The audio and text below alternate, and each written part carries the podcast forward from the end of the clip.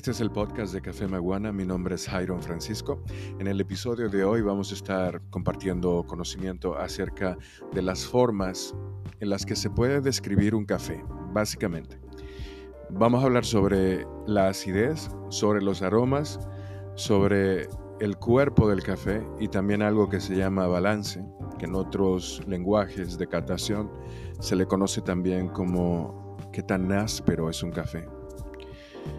Estos tips o estas ideas o estos parámetros para describir el café son un grosso modo de verlo, porque existe un sistema de clasificación del café en torno al sabor y sus aromas o las características sensoriales que se pueden percibir de él, que es bastante extenso y que varía. Eso es un estándar de catación que se utiliza, hay varios estándares.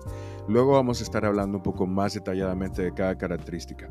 Pero las características, estas cuatro que vamos a compartir contigo hoy, son características esenciales que serían ideales para el dominio de cualquier persona que le interese el café.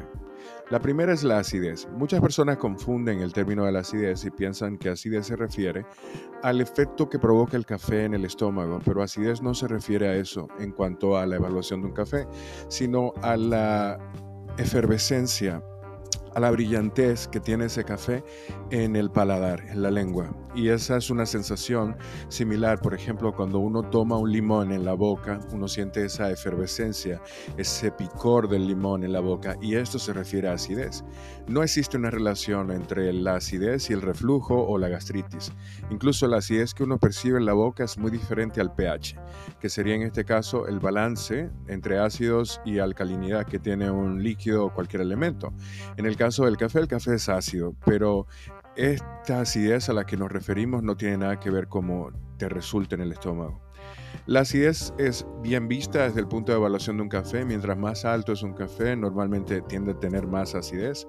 Eso también va a depender del proceso. Por ejemplo, si es un proceso lavado, normalmente va a tener más acidez que un proceso eh, natural o un proceso mieludo. La acidez es una característica agradable cuando se encuentra dentro del balance. Los aromas del café, se conocen miles de aromas relacionados al café y son de referencia. En cuanto al, aroma, la intensidad, la profundidad, es decir, qué tan intenso es, qué tan profundo llega ese aroma, qué tan permanente es y qué tan delicado o especial o diferente es, es lo que lo hace eh, agradable en un café. O sea, el café debe de oler a café, pero también puede oler a otras cosas como chocolate, como tabaco, como canela.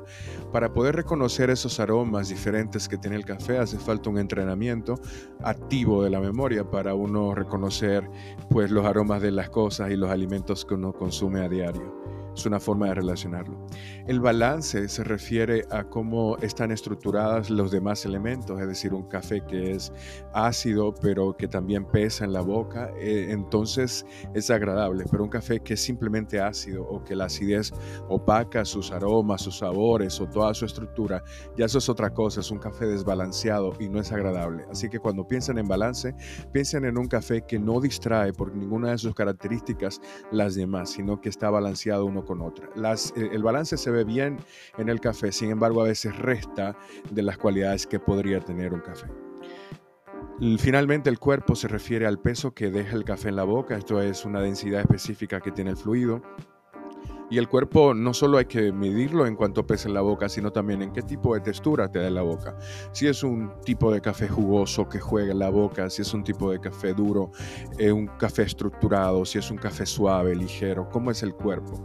Cuando hablemos de cuerpo, comparen eh, la densidad, por ejemplo, de un té negro con la densidad de una leche 2% o de la leche semidescremada con la leche descremada.